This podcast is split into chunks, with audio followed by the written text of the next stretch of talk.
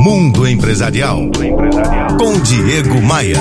Oferecimento RH Vendas. Recrutamento e seleção de vendedores. rhvendas.com.br.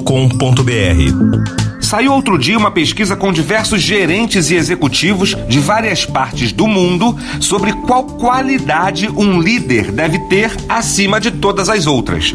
A criatividade foi o atributo mais comentado. Mas será que as pessoas levam a criatividade a sério? Cerca de 80% dos profissionais disseram que se sentem mais pressionados para serem produtivos do que criativos.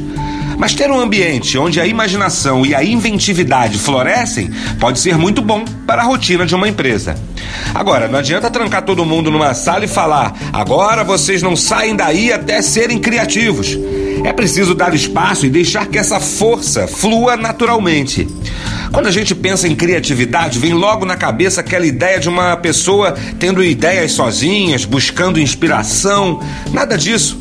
Criativo vem do latim e tem a ver com experiências em comum, com colaboração. Criar um ambiente onde todos possam colaborar e trocar ideias deveria ser, na minha opinião, quesito obrigatório para as empresas. E aí, no seu trabalho, você tem espaço para ser criativo? E se você é um gestor ou empresário, permite a criatividade nos seus colaboradores? É a criatividade que salvará as empresas do fracasso. Me adicione no Facebook e no LinkedIn. Acesse diegomaia.com.br, clique no ícone das redes sociais e conecte-se comigo.